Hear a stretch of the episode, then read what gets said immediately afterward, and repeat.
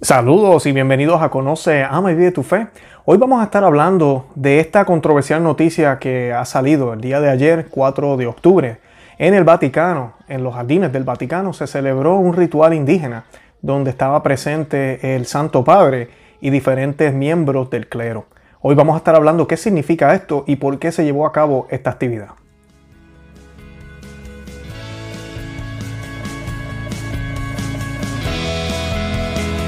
Bienvenidos a Conoce, Ama y Vive tu Fe, que es el programa donde compartimos el Evangelio y profundizamos en las bellezas y riquezas de nuestra fe católica. Les habla su amigo y hermano Luis Román y quisiera recordarles que no podemos amar lo que no conocemos y que solo vivimos lo que amamos. Este es el episodio número 84 y es continuación del episodio número 82. Así que si usted me está escuchando por primera vez o me está viendo por primera vez acá en YouTube y nos está escuchando en el podcast, les pido de favor que cuando termine de ver este episodio vaya y escuche el número 82. O si quiere hacerlo ahora lo puede hacer. En el 82 hablamos del Sínodo de la Amazonia, que tiene que ver con lo que vamos a estar hablando hoy, y discutimos todos los puntos del documento de trabajo que se va a estar utilizando en este sínodo que comienza este domingo 6 de octubre, o que comenzó si están viendo el video después del domingo.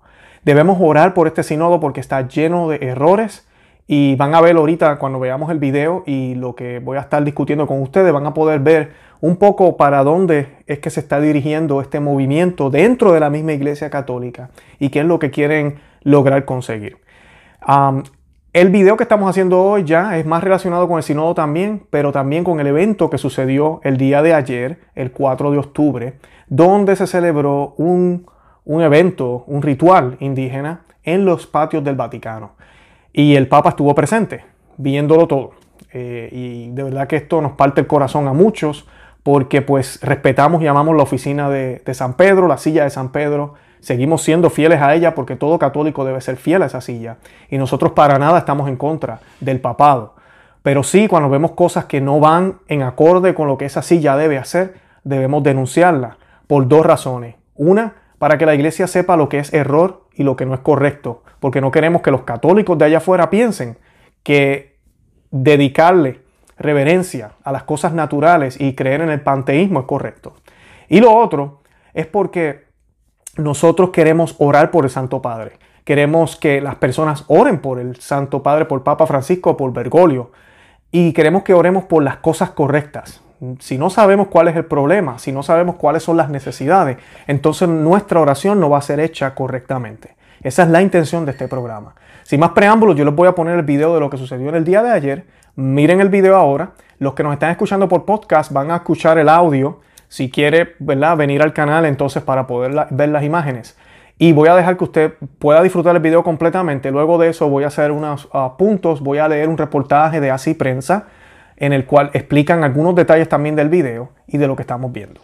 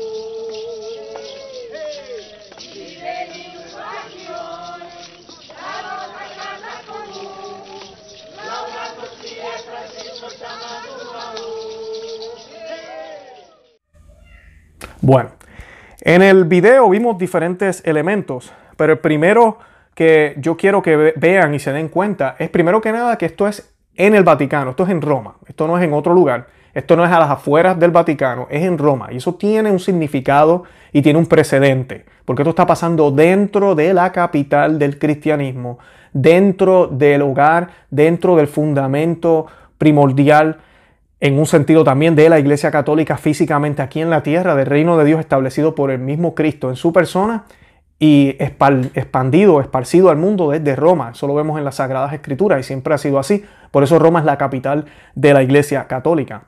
Y el reportaje de Así Prensa nos dice lo siguiente. Dice que el 4 de octubre el Papa Francisco plantó un árbol, y eso lo vimos en el video, eh, y se le llama el video del árbol de Asís en los jardines del Vaticano un evento que algunos de los asistentes realizaron eh, y que esos invitados que estaban ahí, que eran indígenas, realizaron un ritual indígena en presencia de él, del Papa. Los organizadores del evento fueron la Red Eclesial Panamazónica, el Movimiento Católico Mundial por el Clima y la Orden de los Franciscanos Menores. El ritual que no fue explicado por los organizadores pareció ser un pago a la tierra, pero que no ha sido confirmado o desmentido por la Oficina de Prensa del Vaticano, hasta hoy. No se ha dicho nada. El pago a la tierra es una ceremonia indígena que se realiza en algunos países de América Latina, en lo que se agradece o se le agradece a la madre tierra por sus frutos o se le hace algún pedido. Por lo general no contiene elementos de fe cristiana. Eso, eso fue lo que se llevó ahí, ya están viendo el escándalo. Durante el ritual, algunos participantes obsequiaron tres objetos al Santo Padre. Y vamos a hablar de eso ya mismito. Un collar, una imagen de una mujer semidesnuda embarazada, descrita por el canal de Vatican News en portugués como Nuestra Señora de la Amazonia, y un anillo negro que parece ser el anillo Tucum. La oficina de prensa del Vaticano tampoco respondió si se trataba del anillo Tucum. En el video se puede apreciar que luego de que se lo colocan, el Papa intenta cubrirlo con la otra mano. Y vamos ahorita a hacerle un acercamiento al video para que ustedes lo puedan ver. El anillo tucún es conocido en Brasil y en otras partes de Latinoamérica como un signo de la causa de los pobres y los indígenas. Era usado por los indígenas Tapiraré en Brasil en sus ceremonias y fue luego adoptado por los esclavos traídos de África en sus matrimonios, aunque se le conoce en algunos ámbitos como el anillo de coco. Está hecho de un árbol de palma originario de la región amazónica del Brasil. El episodio, el obispo brasileño Pedro Casadaliga, uno de los más conocidos exponentes de la teología de la liberación en América Latina, difundió el anillo en una cinta titulada O Anel de Tucum. En este, el prelado de 91 años señala que el anillo de Tucum es un signo de alianza con la causa indígena y las causas populares. Significa que quien usa ese anillo ha asumido esta causa y en consecuencia y sus consecuencias, y que el anillo representa el matrimonio con las causas indígenas. Según otro obispo brasileño, Monseñor Amaury Castao, usar el anillo se convirtió en un signo del compromiso con la teología de la liberación. El anillo de Tucum, implícita y explícitamente, porta consigo opiniones no ortodoxas a favor de una iglesia considerada una iglesia popular, opuesta a la iglesia jerárquica que estableció Cristo. Eso afirma el monseñor. Luego de entregar los objetos, los indígenas y otros asistentes al evento hicieron una ronda en la que cantaron y bailaron ante la mirada de los demás participantes, tras la cual se procedió con el resto de la ceremonia. Estaba previsto que el Santo Padre pronunciara un discurso, pero prefirió no hacerlo y dirigió el rezo del Padre Nuestro con los presentes. Bueno, eso es el artículo de Así Prensa. Yo les puedo dejar el, el enlace aquí debajo de las notas para que lo puedan leer y lo puedan analizar. Pero yo quiero tocar algunos puntos de este video. ¿okay? Primero vemos que los cánticos que ellos están cantando parece que no son cristianos, es un dialecto distinto, no se puede distinguir, pero definitivamente parece que no son cristianos. Eso es lo primero. Segundo, las imágenes paganas. Hay una parte, y aquí están viendo las fotos ahora los que nos están viendo por YouTube, donde se pueden ver y apreciar ídolos, imágenes eh, no cristianas en el mantel que ellos colocaron en el piso o en la sábana. Eh, vemos dos estatuas de mujeres embarazadas Usualmente estas culturas indígenas creen en la fertilidad y siempre tienen dioses donde colocan a la mujer siempre embarazada. Eh, para ellos eso es un símbolo de vida, es un símbolo de, prosperidad, de futuro. Eh, ellos adoran eso. Además de que los puede llevar a crímenes o cosas que no son correctas, pero eso es lo que muchos de estos indígenas creen. Eh, además de eso, vemos que ellos danzan el círculo, ¿verdad? Alrededor de la sábana. Y en ese suelo hay velas y están todas las imágenes. Las velas siempre son símbolo de religiosidad, de, de petición, de algún tipo de oración. No vemos ningún aspecto cristiano en esa sábana. Y cuando usted ve el video, no tenemos que ser ciegos. A mí se ve claramente, esto no es un evento cristiano. No es un evento que van acorde con la cristiandad. Tienen unos envases con agua y lodo. ¿Por qué? Porque ellos adoran a la madre tierra. Y ya habla, en el artículo se habla de eso también. Es como un pago que se hace a la madre tierra. Y la madre tierra, esa frase como tal, eso no es cristiano. Y sabemos que se ha popularizado en el mundo hoy en día. Y muchas personas dicen, no, la madre tierra, tenemos que cuidar la madre tierra. Usted católico que me escucha, ese término no lo deberíamos usar porque la tierra no tiene vida. Y la única madre que nosotros tenemos está en el cielo y es la madre de nuestro Señor. Esta virgencita que está al lado mía, esa es mi madre. Yo no tengo más ninguna otra madre, la madre tierra. Como si la tierra tuviera vida, como si la tierra pudiera hablarme, como si la tierra pudiera expresarse, como si la tierra eh, pudiera exigirme, como si yo pudiera hablarle a la tierra, como si yo pudiera adorar a la tierra, como si yo pudiera expresarle algo a la tierra. Ahí hay un problema, eso se llama panteísmo y es exactamente lo que creen estos indígenas. Además de eso, le hacen al Papa un saludo extraño, eso lo vemos en la escena cuando ellos se están acercando a donde él con, los puñitos, con las manos, y le entregan ese collar extraño que no entendemos qué, significa, pero es algo indígena completamente. El Papa se lo pone como cualquier cosa.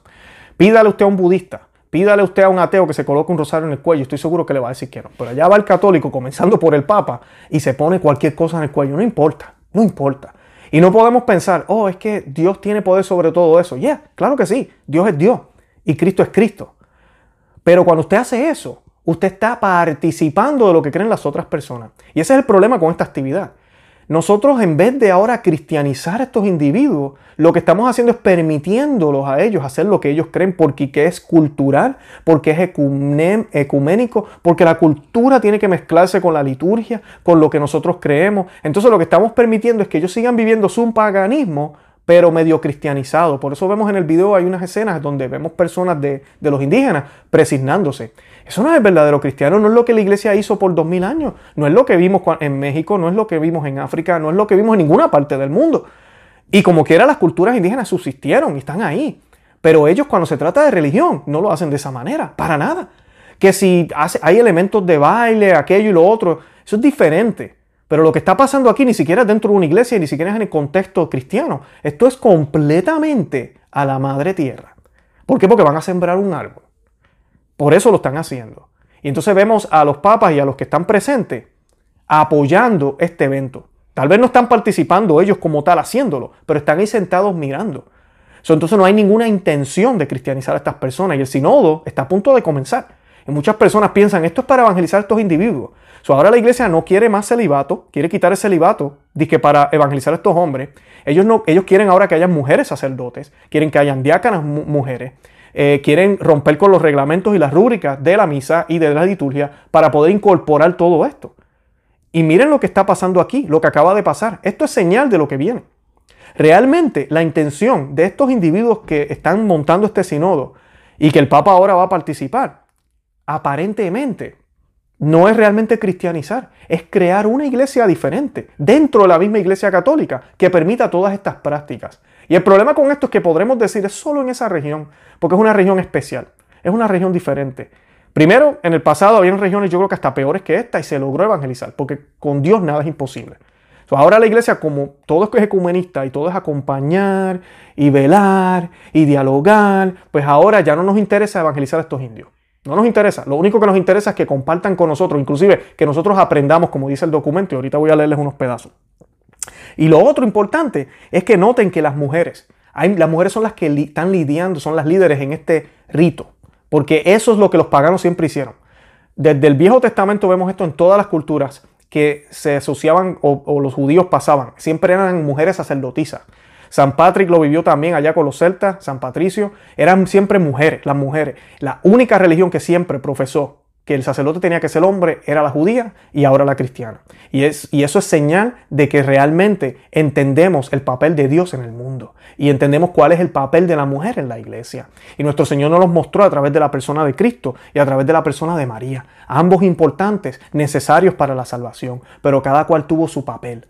Y cada cual lo hizo perfectamente para entonces poder salvar a la humanidad entera. Si no hubiese sido por María, Jesucristo no hubiese llegado al mundo. María fue escogida por Dios y fue dada por Dios para, para, nosotros. El demonio armó la guerra con ella porque ella es el medio por el cual nuestro Señor llega al mundo. Y el demonio quiere que nosotros no la veneremos como madre, porque él sabe que a través de ella nuestro Señor puede, puede, puede llegar a nuestras vidas. En Jesucristo fue el que murió crucificado. Jesucristo fue el que pasó la pasión y él fue el que resucitó, no fue María. Eso él hizo su papel también. Y ambos juntos, combinados, lograron unificar lo que Adán y Eva no lograron hacer, lo que Adán y Eva destruyeron.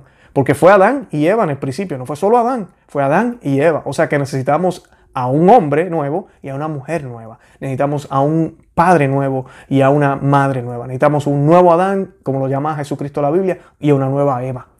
Y esas, esos son ellos dos. No podemos tomar eso, ¿verdad? Eh, de una manera suave. Pero las mujeres indígenas, esto es perfecto para los modernistas, que andan peleando para tratar de ordenar mujeres en el, en el, sacerdocio católico. Muchas personas se están distrayendo con esto de los alemanes ahorita. Y sí, lo que está pasando en Alemania es feo. Y sí, se han ido en contra del Papa. Y me parece mal, me parece muy mal. Pero yo les puedo decir algo, esta es mi opinión y la opinión de algunos teólogos, todavía es muy temprano para saber si esto es cierto, pero sí lo que se ve aquí es, y hay alemanes envueltos en el, en el sínodo de amazónico, es que los alemanes van a conseguir lo que quieren, pero lo van a conseguir a través del, del sínodo amazónico. Cuando se logren aprobar ahí el celibato que no, ¿verdad? que no exige que el hombre esté casado, el sacerdocio de hombres casados, el sacerdocio de mujeres, entonces ellos van a poder implementarlo en Alemania, que es algo que están buscando por mucho tiempo. Lo que sucede es que estos obispos no quieren esperar y ellos quieren hacerlo por su cuenta. Y Roma le está diciendo, aguántense, aguántense. Tenemos que pedirle a Dios que el Santo Padre siente cabeza, que de verdad se dé cuenta que esto es un error y le ponga parada a esto en este sínodo amazónico. Si eso sucede, las cosas para los alemanes se van a poner más difíciles. Y entonces sí puede ser que llegue un cisma. Pero si el sínodo amazónico pasa, como se ve en el documento, yo se los estoy diciendo, a pesar del reto que están poniendo los alemanes y las malas crianzas y todo lo que están haciendo en contra del Papa, ahí no va a haber sínodo. No, a mí no, ahí no va a haber sigma, porque ellos están consiguiendo lo que quieren. Que a la larga entonces se está desmascarando aquí el Papa, porque entonces el Papa también es parte de esa agenda. Y, es, y esto sí que es triste, por eso tenemos que orar por él. Porque tal vez ellos piensan que están haciendo lo correcto, están haciendo algo bueno, derrumbando paredes para que nos podamos unir más y todo lo demás, pero realmente Jesucristo no murió para eso. Jesucristo murió para que lo amáramos y fuéramos fieles a Él como Él nos enseñó. Y como Él nos enseñó no es una manera fácil, es difícil, pero esa es parte del camino para poder entrar al cielo. Así que vemos todos estos problemas. Y les quería leer aquí algunas cositas del el Instrumentus Laboris, que es el documento que están usando en el Sinodo, para que vean la relación entre lo que sucedió en este jardín con esta aberración y lo que, y lo que y lo que el documento dice, para que vean la relación entre una y la otra. Antes de ir a eso, quisiera colocarles ahora la imagen de lo del anillo, porque yo creo que esto es un problema grandísimo. Miren ahí la imagen, la imagen la, estamos colocando ahí para que la puedan ver. Es clarito que sí, ella le da el anillo al Papa. El Papa se da cuenta y sabe que hay mm, decenas de fotógrafos y están filmando y él tapa el anillo. Él sabe lo que significa, él no tiene duda de eso. Y así prensa inclusive que no siempre coloca estas cosas controversiales o no le da mucha publicidad, lo toca el tema. Y es peligroso. Inclusive nos citan aquí un monseñor, yo le leí lo que piensa él sobre esto. El Papa aparentemente ha sido parte de esto, apoya esto, o, o están jugando con él, pero definitivamente sí, le dieron el anillo. Y él lo recibe. O sea que esto nos dice mucho de qué es lo que está pasando aquí, cuáles son las creencias de, de Bergoglio, de Francisco, que es un hombre que lo que busca es unir y unir y unir sin importar la religión, sin importar el credo, sin importar lo que pensamos, simplemente tener una fraternidad de hombres, como él mismo ha dicho. Fraternidad de hombres. Vaya a Google y ponga esa palabra y usted va a darse cuenta que es uno de los fundamentos masónicos. Yo no estoy diciendo que el Papa es masón, pero sí estoy diciendo que muchas de las ideas que se están predicando desde esa silla van en, acorde con las, con, las creencias masónicas. Y esto es un peligro. Y esto no es de ahora. Si nos vamos más para el pasado, vemos también que hubieron indígenas envueltos en muchas cosas que hizo el eh, Papa Juan Pablo II. Eh, inclusive hay un video que es bien controversial porque ustedes saben que todos le tenemos mucho cariño a Juan Pablo II. Pero vemos como San Juan Pablo II, y digo San, ¿verdad? Porque la iglesia lo declaró santo, colocaron un Buda encima de un tabernáculo en 1986, en un evento interreligioso. Y ahí él está mirando. Les voy a colocar el enlace también para que puedan ver el video. So, esto no es de ahora. No podemos echarle la culpa solo a Bergoglio, a Papa Francisco. Pero definitivamente esta agenda ha ido moviéndose tan y tan y tan fuerte que ahorita se está manifestando de una forma que es muy obvia. No me vengan a decir lo que me están viendo aquí ahora, si usted todavía tiene dudas, que ese video está todo bien, que esto es un compartimiento bonito en Dios. A mí, usted no quiere ver entonces, que tenga ojos que vea. No estamos mirando con claridad. Lo que está pasando es mal ahí, es lamentable, es errado, va en contra de Dios y fue hecho por líderes religiosos. Oremos por ello. Eso es todo, no tenemos que alarmar, no tenemos que perder la fe. Y bien importante, siempre se los he dicho 100 veces, las puertas del infierno no van a prevalecer contra ella, nos prometió Jesús. Y eso es cierto, las puertas del infierno no van a prevalecer contra la iglesia. Pero dentro de la iglesia, la gran mayoría puede estar enredado y confundida, confundidos completamente, creyendo que están siguiendo a Cristo y realmente están siguiendo una falsa doctrina humana que el mismo demonio ha insertado para confundir a los miembros de la iglesia. La iglesia sigue ahí. Pero ¿será que habrá fe cuando regrese el Hijo del Hombre? Así mismo dijo Jesucristo. ¿Por qué él dijo eso si también nos prometió que la iglesia iba a estar ahí para siempre? Porque él sabía que esto iba a pasar, que la gran apostasía iba a pasar. Así que tenemos que orar por líderes para que se den cuenta que solo en Cristo hay salvación, solo en la iglesia católica hay salvación y que estos indígenas, al igual que todo el mundo, merecen ser convertidos.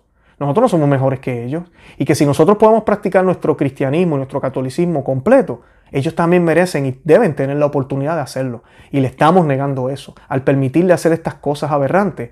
Y pues que al final se, se, presignen y los bautizamos y supuestamente son cristianos. No, eso no es evangelizar. Esto es una aberración y el daño que le puede hacer a la iglesia en los años que, verineros es, es, es horrible. Lo otro que les quiero colocar, porque mucha gente pensará, pero es que el Papa es el Papa, el Papa no puede caer en error. El Papa sí puede caer en error, ya ha pasado. Les estoy colocando un artículo aquí abajo eh, sobre el Papa Honorio I y cómo este Papa fue declarado herético luego de que fallece. Yo no estoy diciendo que esto es lo que va a pasar con Papa Francisco. Yo tengo la esperanza de que el hombre se va a convertir y que las cosas van a cambiar. Y por eso oro por él todos los días. Yo nunca había orado tanto por un Papa. Pero si él no logra cambiar sus caminos, después que pasen tal vez 100 años, 200 años, nosotros no vamos a ver esto. Pero cuando la iglesia mire para atrás y vea este eslabón de la oficina del Papa, porque la oficina del Papa es una, y todos los papas tienen que coincidir, tiene que haber una continuidad, no pueden contradecirse. La oficina del Papa es una, ocupada por múltiples personas. Y ahorita mismo en muchos aspectos este Papa se ha salido por la tangente. Y para mucha gente eso es bueno, eso es malísimo. Parece bueno, pero no lo es. La iglesia es una y el Señor la instituyó como la instituyó. Y la iglesia no fue instituida para llevarse bien con el mundo, al contrario, fue instituida para ser luz del mundo y guiar al mundo. Y muchas veces esa luz molesta. Molesta. Ahorita es al revés, el mundo ahora guía a la iglesia. Ahora el mundo quiere aprender, ahora la iglesia quiere aprender del mundo. Miren lo que dice el documento para compartirles aquí. Dice, los aborígenes descubren cómo todo está conectado y todas las partes son dimensiones que constitutivamente existen en relación, formando un, todo vital y por lo tanto viven en comunión con la, con la naturaleza en su conjunto y en diálogo con sus espíritus. Numeral 75, 18 y 21. Ahí le leí tres numerales del documento Laboris que menciona espíritus. Espíritus en plural. La iglesia no cree en espíritus. Además, la iglesia reconoce la espiritualidad indígena como fuente de riqueza para la experiencia cristiana. Eso es lo que le estoy diciendo. ¿Cómo es posible que ahora la iglesia piense que estos indígenas nos pueden iluminar a nosotros?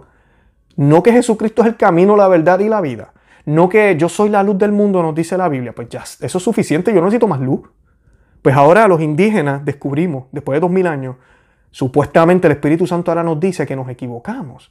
Y que ahora comprendemos que en el Amazonas, que también lo llaman un lugar teológico, se encuentra Dios a través de la naturaleza. Y la iglesia va a descubrir esos nuevos caminos ahora. Y la experiencia cristiana va a ser mejor debido a eso. Eso es lo que nos dicen ahora. Entonces, el Espíritu Santo se equivocó en el pasado. La iglesia era muy estricta, muy rígida, como dice el Papa a veces, estos rígidos de tradicionalistas. Era muy rígida. O el Espíritu Santo nunca guió a la iglesia. Entonces estamos blasfemando aquí porque Jesucristo dijo que la iglesia siempre iba a ser guiada por el Espíritu. Por eso yo les digo siempre, tengan mucho cuidado. Cuando hay algo en la iglesia, cuando usted escucha personas diciendo eso ya no se hace, o no, la iglesia ya cambió eso. Mm, cuidado, cuidado, porque las doctrinas siguen. Mi palabra no pasará, no debe cambiar. Que la manera en que se lleva, que hay unas cosas que se añaden aquí y allá que van en acorde, en continuidad, sí, eso pasa. Siempre pongo el ejemplo de las pastillas anticonceptivas. Las pastillas anticonceptivas no existían hace 200 años. Llegaron al mercado, comienzan a existir, la iglesia tiene que pronunciarse y tiene que sacar una encíclica y tiene que sacar unos documentos que van en continuidad con lo que la iglesia siempre ha predicado sobre la sexualidad, la vida, el aborto y todo lo demás. Ahora, si empieza a contradecir, hay un problema. Es a eso es lo que yo me refiero. Sí, la doctrina va desarrollándose en base a lo que está sucediendo en el mundo, pero no puede contradecir nada de lo que se dijo. Y algo también bien importante es que todos los concilios siguen válidos, amigas y amigos que me escuchan. No es solo el Concilio Vaticano II. Y el Concilio Vaticano I estableció exactamente eso mismo, que el trabajo del Papa no es formar nuevas doctrinas. Lo dice bien claro el Concilio Vaticano I. Y habla de la infabilidad papal. ¿Y por qué ellos definieron la infabilidad papal? Porque los protestantes pensaban que nosotros los católicos pensábamos que todo lo que decía el Papa era palabra de Dios. Y vino el Concilio Vaticano I para aclarar eso y dijo, no, nosotros pensamos que el Papa es infalible cuando él mismo lo decreta en conjunto con los cardenales o cuando él usa esa infabilidad y lo declara que está hablando infalible. Y usualmente es en temas de fe y moral. Y en los últimos años solamente se ha usado dos veces cuando se han de hecho dos dogmas, que son los últimos dos dogmas de la Virgen. No se ha utilizado para más nada. O sea que cuando el Papa me dice a mí que le gusta la pared roja, que le gusta las rosas rojas, que la goma de mascar es mala tal vez, si él dice todo eso, nada de eso es infalible. Eso es la opinión de Bergoglio, la opinión de quien ocupa la silla de Pedro. Y es interesante escuchar lo que él piense. Yeah, chévere. Pero eso no es infalible. ¿Y sabes qué? Puede tener error, no es infalible. Tengamos siempre eso en cuenta. Porque si no, cualquier grupo que cree ciegamente en una persona, eso se llama una secta. Y nosotros los católicos no somos una secta. De eso nos acusan los protestantes. Y no podemos caer en eso. Nosotros seguimos a Cristo. Y el Papa está obligado a seguir a Cristo. Y a, y a seguir lo que él dijo. Todo lo que él dijo. Dice también, además la iglesia reconoce la espiritualidad indígena como fuente de riqueza para la experiencia cristiana y emprende una catequesis que asuma el lenguaje y el sentido de las narraciones de las culturas indígenas y afrodescendientes.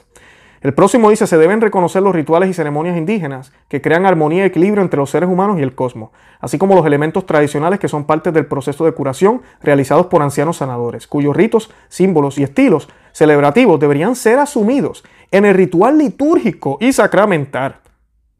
¿Ustedes pueden creer eso? Numeral 126, número numeral 88 y 87 del Instrumentus Laboris, que les voy a dejar el enlace para que lo lean completo. A mí me dio ganas de vomitar cuando empecé a leerlo.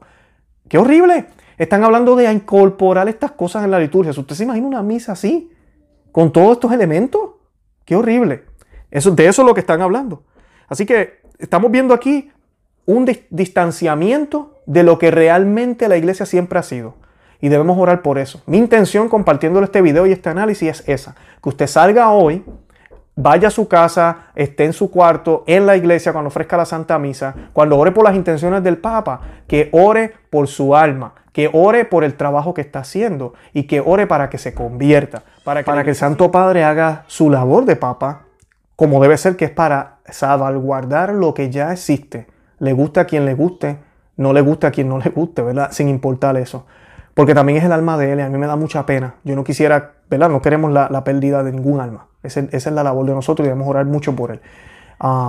y no perder la fe nunca, no perder la esperanza. Esto es parte del plan de salvación del Señor para mantenernos firmes y en lucha por la iglesia. No nos olvidemos que esta dama, esta señora que está al lado mío, esta señora madre de nosotros, nuestra señora, la Virgen María, es la es la patrona, es la destructora de las herejías, es la patrona de la sana doctrina. Oremos, el rosario todos los días, estamos en el mes de octubre, por estas herejías y estos ataques contra el Señor. Voy a terminar el episodio con el Ave María para invocar su presencia, para que nos dé fuerza y para que la iglesia se deje guiar plenamente por su Hijo, como siempre lo ha hecho por dos mil años. En el nombre del Padre, del Hijo y del Espíritu Santo. Amén. Ave María, gratia plena, Dominus tecum, benedicta tu in mulieribus et benedictus fructus ventris tui, Iesus. Santa María, Mater Dei, ora pro nobis peccatoribus, nunc erora mortis nostre. Amén. Gloria al Padre, al Hijo y al Espíritu Santo, como era en el principio, ahora y siempre, por los siglos de los siglos. Amén. Bueno, nos cubrimos con la sangre preciosa de nuestro Señor Jesucristo en el nombre del Padre, del Hijo y del Espíritu Santo. Amén. De verdad que Dios me los bendiga. Pueden suscribirse al canal aquí en YouTube, denle me gusta, compartan este video para que orientemos a la gente. Hay mucha gente que no sabe, están dormidos y no tienen ni idea de lo que está pasando en la iglesia para que abran los ojos, no para malas cosas, sino para buenas, para que oremos por lo correcto y podamos hacer reparación por todas estas cosas malignas que están sucediendo. También les pido que se suscriban al podcast si tienen alguna aplicación de podcast, en cualquiera de ellas estamos. Y pueden pues seguirnos por Facebook, Instagram y Twitter. Por WhatsApp también estamos enviando los programas. Y además de eso les estamos regalando un libro, Maná de Aliento para el Cristiano, que mi esposa dice que es un regaño. O sea que si usted quiere que lo regañen, eh, coloque esa información ahí en el enlace que está aquí debajo y yo con mucho gusto lo voy a regañar en ese libro. Es una guía para eh, contrarrestar el desánimo. Así que si usted a veces se siente desanimado, estas crisis también a veces nos ponen así, hay unos consejitos ahí que les puedo compartir. Bueno, de verdad que los amo en el amor de Cristo y Santa María, ora pro nobis.